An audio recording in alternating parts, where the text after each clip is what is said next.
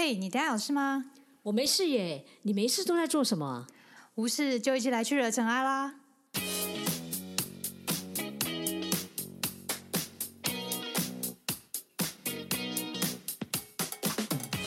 我是 Doren，是 Sandy，欢迎来到无事惹尘埃。大家好，我是 Doren。大家好，我是 Sandy。哎，我们又到了影片的观赏介绍大家时刻。不是，你今天搞错，你知道今天是什么日子吗？今天是什么日子？大年初二，哇，这么厉害！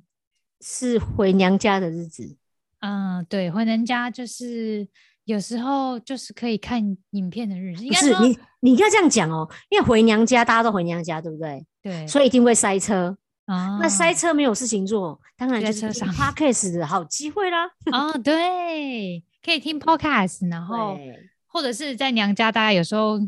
有时候生疏嘛，都是可以一起看影片，你就可以有话题可以聊。对，没错，所以嗯我们还是要先跟大家拜个年呐、祝大家新年快乐。新年快乐！是的，然后我们这个新年的特别节目就是来介绍影片，我们想要推荐给大家的影片。对，就是适合在过年期间你可以看的影片。对，就是你觉得你想要推荐怎样的类相关类型影片？嗯，你知道过年每次都要演那个贺岁片，但我实在是不知道那个贺岁片到底好不好看。你知道，就是以前的贺岁片都是演一些找一些大牌明星，然后演一些很奇怪、很好笑的内容，然后就笑一笑，就这样子。我还真没看过哎、真的应该说这几年我其实后来都没有看，可是以前就是有一种叫《射雕英雄传》是东成西就，这个我好像不是在过年特别看，偶尔以前在电视台有时候会播，可能会稍微瞄到。但它就是贺岁片，就是找了一哦堆大明星，看里面一大堆明星嘛，一些很奇怪的剧情，然后就会很好笑，就对了。哦，可能我以前到现在过年都是各种亲戚拜访，然后各种活动，所以好像没有太多时间在看影片。我过年都在看影片或看电影，所以我都特别有感。但那时候我记得我也不是那时候看，可是可是这个就是所谓的贺岁片，要么就是赌啊片。嗯嗯嗯，对，这个是以前呐、那后来因为这几年，呃，我觉得也是因为不同的国家影片嘛，因为以嗯前那时候是港片比较流行，哦，那就知道多久了。你果然年代不一样。然后 就是现在，然后还有接下现在他看影片，大家也不会只有电视上了，电影里面的网络上你就可以看到，所以这个东西越来越没有。那但是我一直觉得过年应该要看的就是可以那种全家一起看的节目，然后呢也不能太严肃，要轻松一点点。哦，你讲应该，我觉得好有压力哦。有吗？为什么？你说大家应该要看哦，我想说，嗯、那我如果有人喜欢看恐怖片怎么办？这也可以啊，但是你要确定大家敢看呐、像我妹每次在看的时候，我就说不要找我看，然后她每次都要看，但是又不敢看，嗯，这个心理也是蛮有趣的。很多都这样啊。好，欲拒还迎吗？你你知道每次都这样，像很久很久以前，真的很久，我有我以前看过一部嗯，就是恐怖片，它叫《十啊三号星期五》。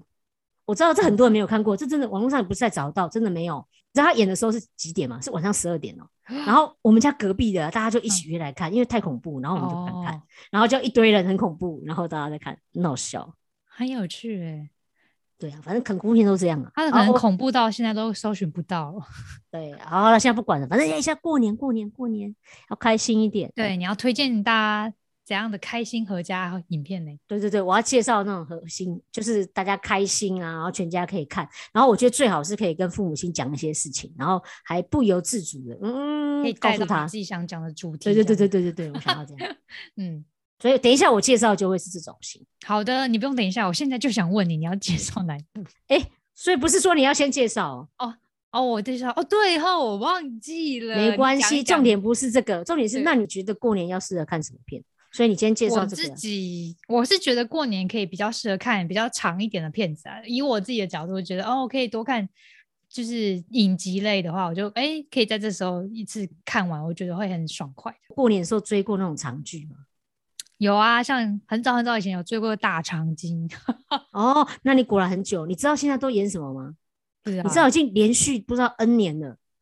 每次过年都会放那种一次演个五集那一种，你知道是什么吗？然后从初一就可以演到，比如说初十那一种，什么布袋戏吗？不是什么《后宫甄嬛传》哦，是一那种是次六七长剧啊，对对对，现在电视上每一年都这样在演。哦，他们也抓到大家就是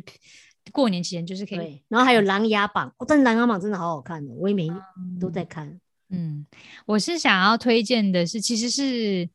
知识频道的那种知识纪录片。我跟大家讲，你知道当抖论推要出这两个影片之后呢，我瞬间觉得，好，果然都没有认真的在追求知识。别这样讲，我只是刚好兴趣就是就是喜欢看一些各种国家，然后介绍啊、影集啊、旅游啊，就是合在一起的那种。对，我也会啊，但是你知道，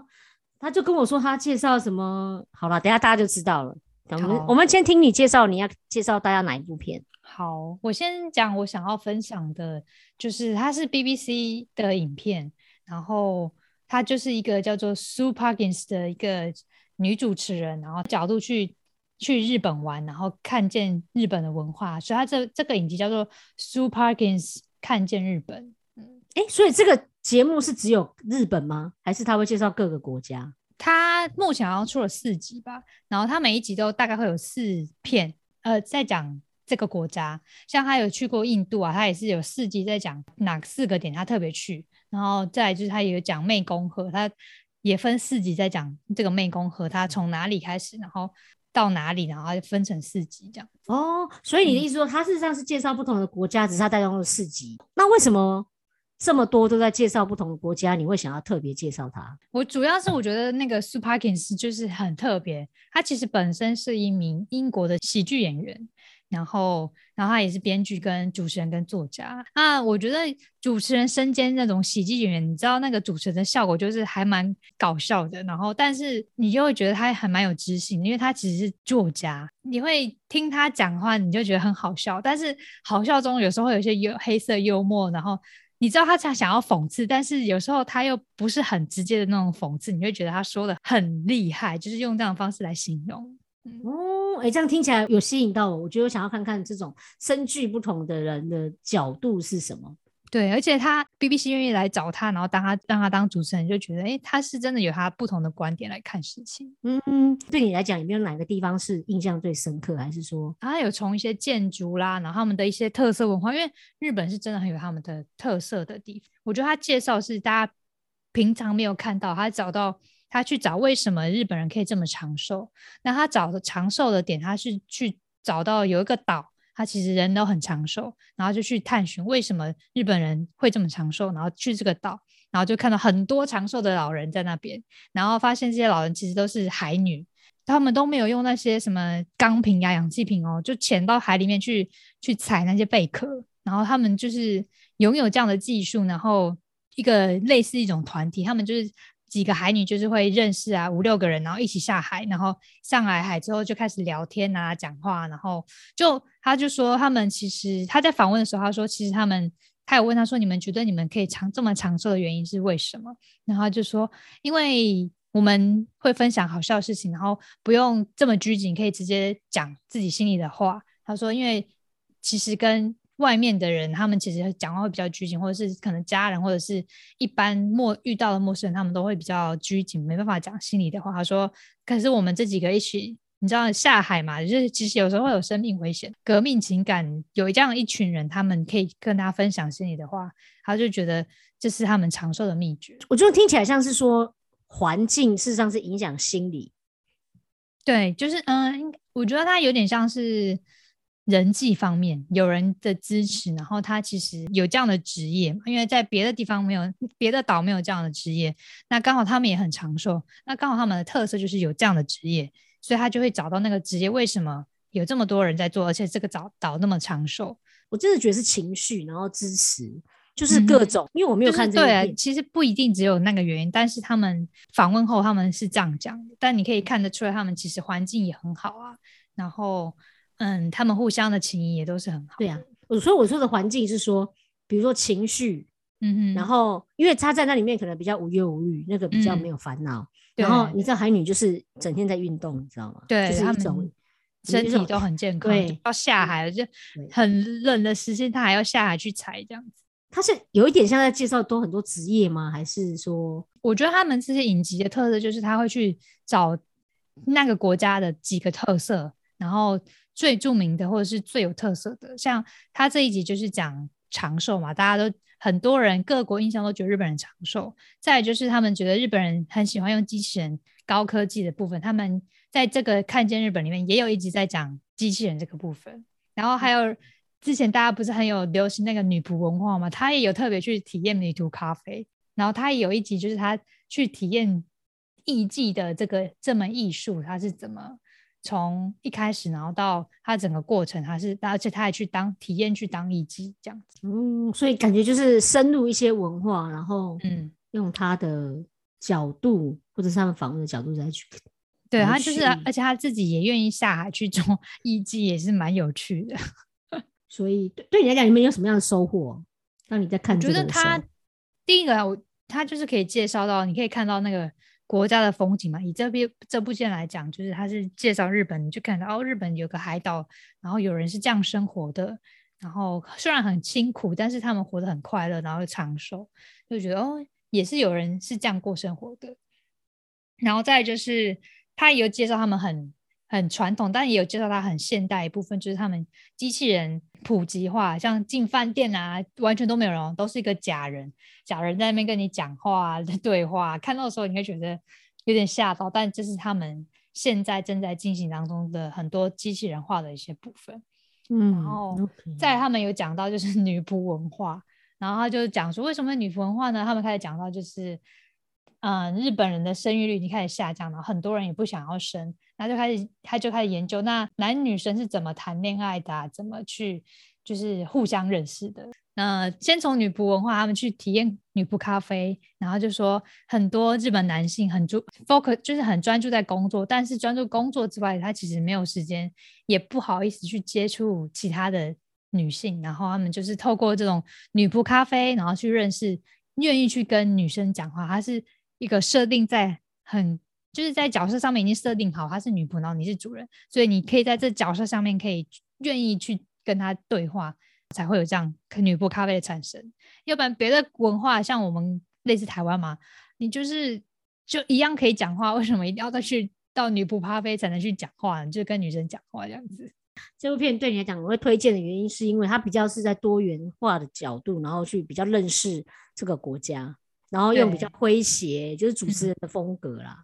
对对对，而且我觉得他在这部片最后的结语是说的蛮好，他说他在这边就是体验到日本的尊重他人文化是很棒的，然后嗯在日本的美食他很棒，然后日本的环境很棒。他说，但是身为一个英国人，他很想要推荐给日本人就是不好的脾气、坏脾气，然后想讲话的勇气，然后就是嗯想说什么你就可以愿意去说表达的这样的勇气，这样子。嗯，哦，蛮好玩的，就是从外国人的角度然后来看，嗯、对这个挺不错的。嗯好，所以你先介绍大家这一个，好，嗯哼，那接下来就换我了。对呀，我要来跟大家介绍一下，对我来讲，我是是超级喜欢看动画片的。哦，但我看动画片不是喜欢看那种，我觉得一般，我是很喜欢看迪士尼的。你知道那时候小叮当动画片，小叮当我真的还好，柯南我还比较喜欢，可是很多那种什么鬼灭之刃那我都没有看，就是我还是喜欢看迪士尼的动画，嗯，因为我喜欢看呃有一些寓意喻的那种。隐喻比较强，然后我觉得比较好玩的，也不叫好玩，就是我还是觉得隐就是有一些意义的，这个是嗯我比较喜欢看的，嗯，所以我都一直很推那个，我每次只要迪士尼有新的，我几乎都把它拿出来看。我觉得你应该是迪士尼家的会员了吧？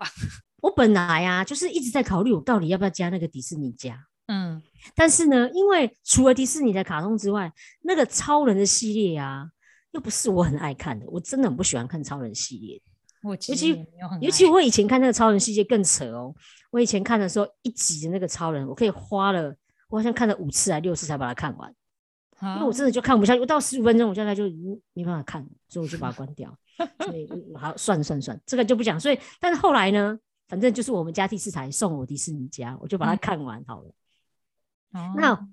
我现在就是要跟大家介绍一部片啊，是新的动画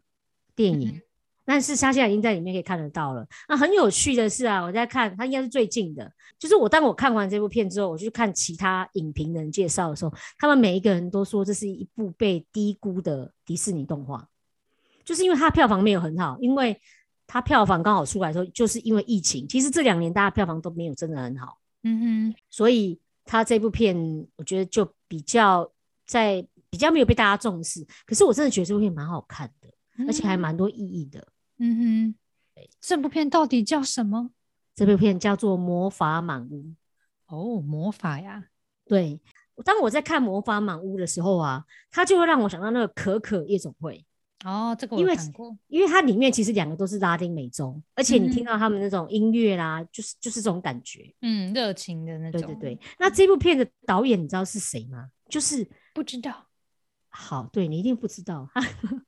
我知道我要讲不知道没有了。对，好了好了，《魔法满屋》它的导演其实就是《动物方程式》的导演，哦哦，所以他很会用各种人物，然后来放入一些角色。这部片除了这个之外呢，有非常好听的音乐，嗯，然后它的音乐就是那个《海洋奇缘》的那个作曲家，哦，所以它里面是西班牙风格非常的凸显出来。拉丁美洲的。对对对对，我觉得就是让你会觉得整部片里面就是很多这种风格，然后我超喜欢这种音乐剧。嗯，那他这部片子呢，它的地点是在拉丁美洲的哥伦比亚，啊，对，嗯它这个是比较少看到的，而且这部片子里面啊，应该是这么说，它这部片是叙述一个村庄，那那个村庄啊里面啊，多的角色他们都分别有所谓的魔法，可是唯一只有这个女主角她没有，哦，你会觉得她在家里面就感觉是格格不入，嗯哼，她就很像是什么感觉，你知道吗？就像是那种你的哥哥可能是台大医学系，嗯哼，你的二哥呢可能是台大电机呃系、电机系，对对对对，这种。然后你爸妈都是什么老师啊、博士啊、教授，佛，对对类，反反正就类似这样，感觉全家都很会读书，对不对？嗯偏偏你就是那个考试永远都到不达六十分的那一种。哦，很然后有感觉。对他，然后他在这里面凸显出来。可是它里面呢，用各种不同的角色来告诉你有魔法这件事情是什么。他们为什么会有魔法？事实上是因为奶奶的原因啊。所以其实奶奶也本身也没有佛魔那个魔法，嗯嗯为了逃避战争，然后那时候一直祈求上天可以帮助他，然后忽然就帮他建了一个魔法的屋子，哦然后开始就有了魔法的家族，哦，嗯，就这样，反正就是这样。然后整个村庄就是因为这个魔法而建立起来的。嗯哼，那他的故事上就是这样啦，所以它里面每一个人他虽然有魔法，可是还都象征一些意义在。嗯，比如说有的人是。呃，他有一个，比如说像这个女主角，她的姐姐就是非常漂亮，她就代表一个完美主义啊。然后她有她有另外一个姐姐，就是那比较粗犷的，嗯然后它就代表着一些刻板的印象，它就是它每个角色都有它每个意义啊。可是嗯它这个里面它都很多的叙述，如果嗯你没有仔细看的话，你是没办法看得出来。因为其实啊，在迪士尼里面比较少这种大家族。其实你在看迪士尼的电影的话，嗯哼，你唯一我真的唯一比较想到比较大家族，真的就是可可夜总会，要不然就是大部分什么孤儿啦，有没有都很可怜的那一种。嗯，这就是迪嗯士尼比较常见的这种啦。对，就是灰姑娘啊，对，所以对对对，还还就是它就是这种，所以这个是比较不一样。那他因为哥伦比亚，你知道哥伦比亚出了一个非常有名的人，谁？就是《百年孤寂》，有听过吗？哦，有看过那一本书，，他的嗯作家就是哥伦比亚人。嗯，然后他那时候《百年孤寂》其实就是魔幻现实主义，对，所以就是跟这个主题，你有觉得很像吗？邦迪亚家族，对，它就是有一点点像是那种不符合现实状况。嗯，然后嗯所以它里面呃也放了很多，像它里面有很多的蝴蝶，其实也是在纪念这个《百年孤寂》里面的故事，所以它里面也有很多，它的主来有这样的意思啊嗯，它里面放了很多，比如说像是民族融合。看介绍它时候我才知道有一个故事，它里面有一个像拉丁裔，然后有嗯个小朋友他很感动，嗯因为他觉得那个拉丁裔跟他长好像哦，嗯，然后就觉得原来。像他们这样的小朋友也有机会可以成为迪士尼的主角哎、因为以哦前你不觉得迪士尼的主角就是要很漂亮啊，女生就是很都是白人啊，对，都是这种角色，所以那时候他就觉得，呃，他在这里面形容很多的多元化，因为就像我刚刚讲那个里面那个他那个姐姐，因为她也嗯。是非常光壮硕高大，嗯，然后也是告诉你是一些多元化的角色，嗯。所以他最主要是在讲这个。那他这里面的故事，我觉得很感人，是因为在讲家这件事情，嗯并不会因为你有什么而没有什么，不是这个家，是因为这个家是因为有了爱，嗯你也不一定是他最好的那个人，你才会称之为家庭。嗯嗯，所以你会觉得哇，他很适合，你可以在家庭里面，大家全家里面一起来看这个故事，然后很轻松的角度，很多音乐，然后嗯让你会开始去探讨，哎、到底什么是家庭？因为他们家后来开始被反而被魔法给给破坏了啦，哦，所以反而是这个没有魔法的人，因为他的乐观积极去把大家再团结起来，嗯哼，所以所以他又去探讨这个家庭到底什么嗯是爱，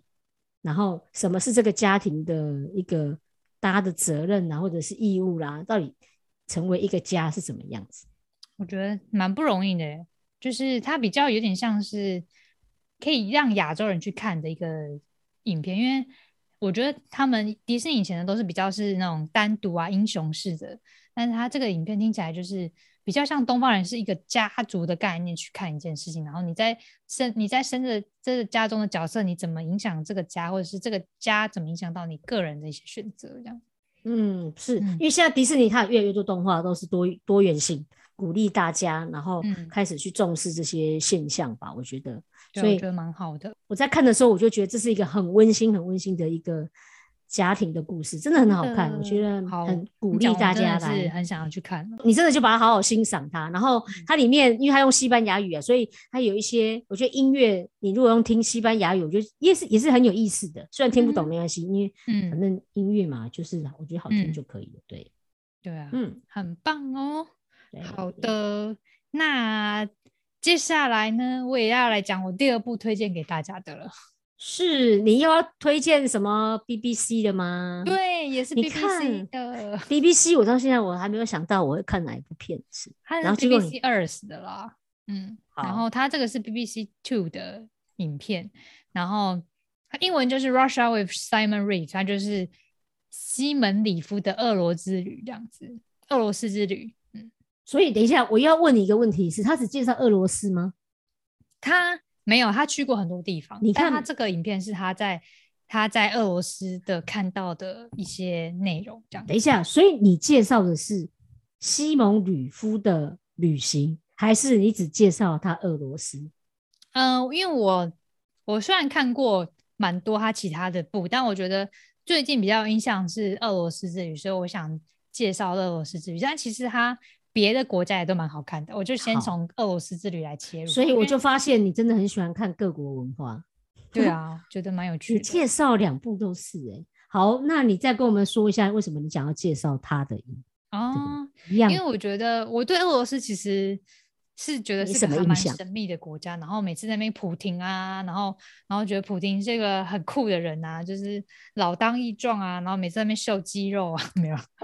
然后就觉得哎、诶普廷是个很很特别的角色，然后他们全国支持率很高哎、然后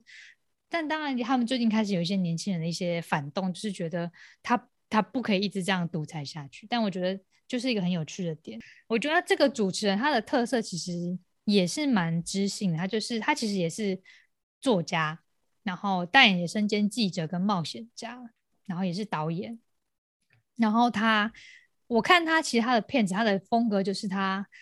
很敢去一些很敏感的地区，就是比如说两国边界交战，他甚至是他甚至会去战区去做一些难民的报道。去一些嗯，比如说中国跟印度在征战的一些区域，这些人是怎么生活的，然后会报道印度印度难民啊，他们是怎么样生活的，然后他就会做一些比较不同于主流行程，可能你会去买那种那种 行程，然后想要去那边旅游的一些报道，他他不会，但他也会做这样子的报道，就是他会去调配他的那个比例，就是他不会让你说一直在看他们国家的比较负面的地方，然后他也会报道他们国家繁荣正在进行的地方，这样子。这个是真的，因为你知道，你放出来告诉我，我最想要看的是俄罗斯的酒瘾小镇，嗯然，后普廷的永护酒馆。你看，我看到都是酒，对啊，对，我觉得有趣啊。嗯，然后他就是他这一集呢，他就是介绍，嗯，我忘记他顺序怎么样，但就是他就是先有介绍那个嗯普婷的永护酒馆，就是你一进去哦，然后他的女服务生就是很美很辣，然后然后里面就有一个跟普婷一样高的人形看板，然后旁边还有一个就是有点像你知道去那种去某个地方玩，他都会有一种纪念照的地方啊，然后那普廷的旁边就有一个握手的人吧，然后你的脸可以就靠到那个他的脸挖掉，你就可以在那边然后拍照，就代表你在跟对普廷握手这样子。他就问他说。如果假设普廷真的现在来到你的酒馆，他就问那个女服务生：“你会你会怎么样？”他说：“天哪！”他会说他会完全不知道怎么办，但是他他就是会一样做他的该做的事情，服侍就是去做服务生该做的事情。他说：“但是他会就是一直在偷瞄他。”他说：“他真的很希望跟他握个手，这样子，就是真的是把他当一个很大的粉丝，这样 就是都这样啊。看到偶像的时候，其实通常是你都不知道发生什么事。对，然后那个酒馆就是。四面墙全部都是普京的，就是从嗯，可能年轻时到老的各种攻击的那种照片呐，然后他踢好像是踢足球还是什么玩玩那个冰冰棍的照片，全部都放在上面，然后觉得哇塞，真的是比那个 韩迷韩剧或者是迷日剧的那种追星剧还还追星这样。看完之后，你会不会想要去那个地方？就会觉得他为什么可以这么受到人民的？就是有这样的一群人在拥护他，然后觉得很很特别。嗯，俄罗斯他其实你知道，他们就是被俗称战斗民族，然后也然后他们不是很常喝什么 vodka 嘛，然后他们的酒啊，很酒文化很猖獗，嗯，应该说很发达。但是他这他这部片还有去发掘到因为久而成名的一个小镇开始没落的这样的一个报道，有点像是在报道。嗯，他就去访问当地。嗯，他们嗯有一个社服单位，然后跟着那个社服单位人进去这个镇，然后你就一进去你就发现，哎，这个地方真的是影片的记录角度，就是看到就很衰败啊，然后有就破落荒凉啊，然后很乱，然后进门口就很多人躺在地上啊什么的。那个社工人员就是就是也有点无奈，就带他说，他们这一区大家都已经酒瘾成迷了，然后找了一个酒瘾成名的之前很有名的一个在。嗯，吧台驻唱的一个明星，然后去访问他，然后他说他以前是怎么样啊？然后他因为喝酒，然后怎么样就受伤，还是怎么样，就是手就被切掉了。然后他现在就是靠着游民的身份，然后偶尔去唱唱歌来打零工啊。就节目有请他现场唱一段，然后你就觉得天哪，这个酒怎么可以就是让人堕落到就是现在到这个落魄的地步？他还实力去跟他们买酒，就是他说他们有非法。酒的交易，他也敢拍。他说，但是他说不能拍到这个人的脸，然后就是跟他买酒。普京很很努力的在，就是就是在限制，在打那个酒。但是另一方面，就造成这些酒商，就有的人就开始私酿，因为他们已经很爱喝酒。然后他就私酿，他们去找私酿的人去跟他买酒哦，然后很便宜，大概就是十分之一的价格就可以买到酒。他就闻那个东西，他闻到味道，他说他天哪，他不敢喝，他就直接倒掉。他说：“如果这些人都在喝这些酒，真的是很恐怖的事情。”对对啊，好不错，这看起来都是你真的都在知性的，你知道吗？对啊，可以有颓废但他也有一些有趣的啦。访问到蒙古的那个就是驯马的，就驯服马的蒙古人。蒙古人他们就是很厉害，是草原上的那个骁勇战士嘛。但是他们也是有，不是每个人都会骑马。他的马其实很多都是。被一两个就是专门驯服马的这些驯马师呃服就是驯服的，然后你就看那个驯马师看似很厉害，但他其实也常常会被踢下一两次。你就说哇塞，原来野马真的这么野，就是 乱跳乱弄啊，然后人就被丢下来，弄了几次，就是驯马师就是很厉害，就是没有被弄下来之后，那只马真的就是完完服服帖帖的，就是听着他走这样。我我跟你讲，你再继续讲下去，刚好就已经节目你都可以讲完。好好，反正我就留着大家，就是可以自己去看这样子。对，我觉得这个应该还不错了，我有机会来看一下好了。对啊，就是我觉得你可以体验一下不同的文化，然后感受到相同跟感到感受到不同的地方，我觉得很有趣。我也是很喜欢看多元化的，嗯，对，是我看的都是跟吃有关吧。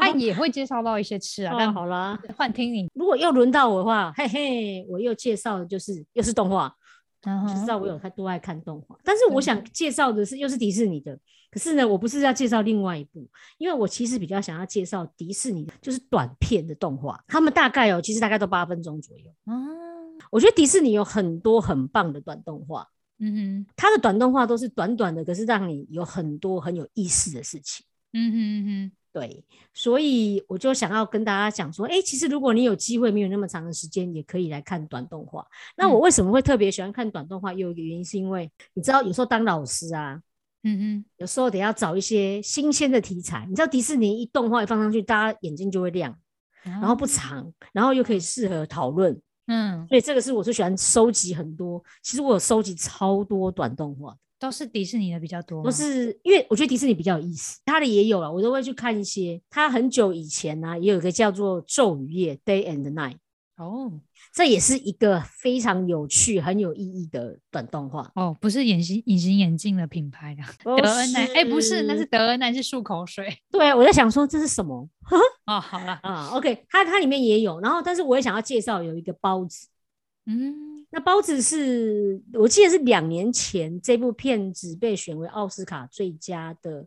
短动画。你说的是那个蕨类会发出的那个包子，还是吃的包子？当然一定是吃的包子。你以为大家都会想到蕨类的包子吗？我觉得我满脑子想到都是馒头跟包子。好的，好的。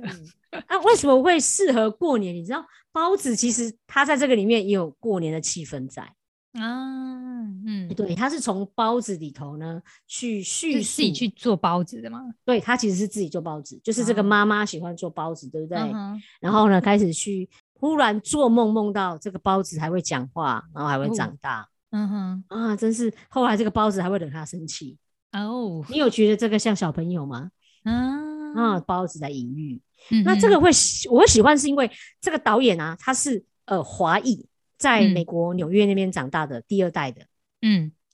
所以很有趣的是，他从华裔的眼光来看妈妈这个角色，然后，然后他也会讲妈妈爱护，因为对于华裔来讲，父母亲的角色跟西方人父母亲角色完全不一样，嗯，他是很呵护的，嗯嗯，所以就是用这个短影片，然后来叙述两代之间的一些观念上的不同，嗯。然后我就觉得这个可以探讨。我每次都把这部片拿来当读书会，不管是两代之间，或者是妈妈啦，或者是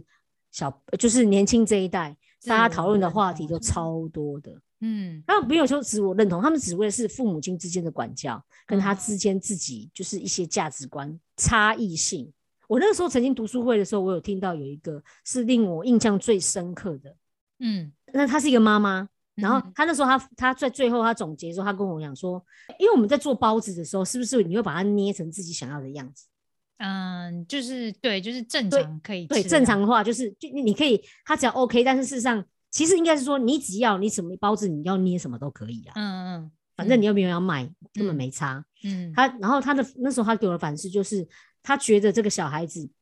我们常常都把小孩子捏成他们所想要的样子。嗯哼，可是他不应是应该要有他自己的样子吗？嗯哼，哦，所以那时候我就觉得好感动哦。嗯，因为他其实这部片子就是用这样动画来探探讨母子之间还有父亲的角色。嗯。所以他整好像父亲角色好像没有这么明显，对，但是这就是故意的啊，因为这个其实就是在华人华裔对华人世界的传统的角色，嗯，所以我觉得这个是一个非常非常棒，大家可以看的时候，你们刚好也有一个大家可以讨论啊，我觉得也可以有一些想法。哇，我在想说，如果是初二大家回家看这部片，大家应该很有感觉，但是我觉得大家看完可能都不敢讨论。对，有有可能，因为而且短到你无法想象。但是那那也 OK 啦，就是也许你不敢讨论，但是我觉得看一看也可以啊。大家可能很有共鸣，但是要看讨论，愿意讨论，其实可能又是另外一个。对呀，这是真的。所以你要把父母亲送出来做读书会，这样我们就会来 对对对，去参加你的读书会这样。对对对对，因为我们都在推动那个父母亲也要来念书，有没有？对啊，对，这是我们之前有一个那个疯狂亚洲富豪，你知道吗？不知道，疯狂亚疯狂亚洲富豪也是。讲的是新加坡，然后也是父，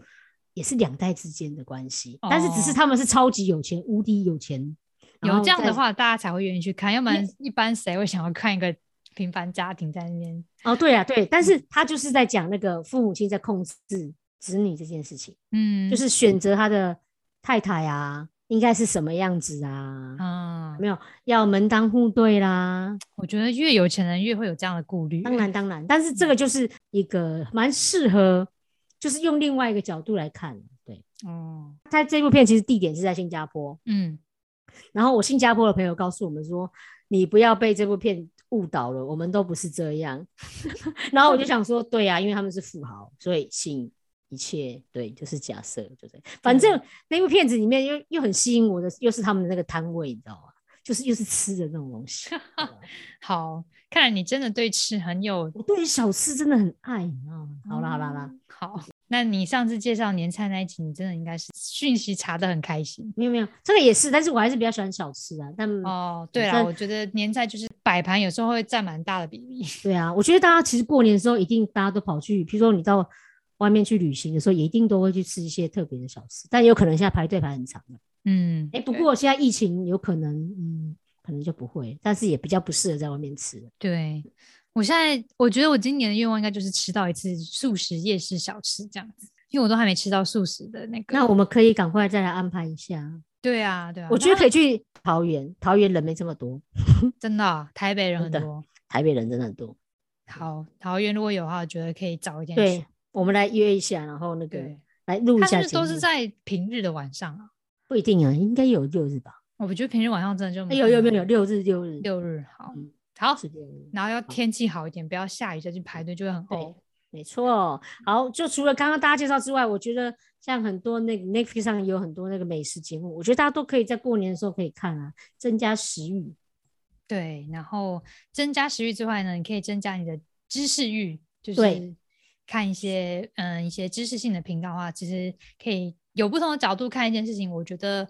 你的观点会比较开放，你对于一些事情发生的的接受度也会比较高。嗯，我觉得你比较有同理心，就像我们在佛法里面其实讲，我觉得很多时候观点都是我们自己所假设出来的，可是你从嗯不同的角度来看的话，会让你对于这件事情上会有比较不同的看法，你也不会产生很多的误会，因为你知道每个人的观点实际上是不同的。嗯，对啊，嗯哼，那我们今天就介绍到这边。好，希望你会喜欢我们介绍的影片。那不知道如果你在过年的时候有看到什么样的好的影集，也欢迎你在下面留言告诉我们，可以推对荐给我啊们看。在我们 IG 上面的人给推荐推荐给我们看，或许我们对哪一次就下一次的节目就是做你推荐的影片哦。对，谢谢你的推荐。那我嗯们也欢迎你可以在下面留言。如果你有五星级留言，我觉得我们也可以来做分享一下。嗯，对，好的，感谢你的收听喽，好，那我们再跟大家说一声新年快乐。新年快乐，好，那今天节目就到这边，拜拜，虎年行大运，拜拜，拜拜。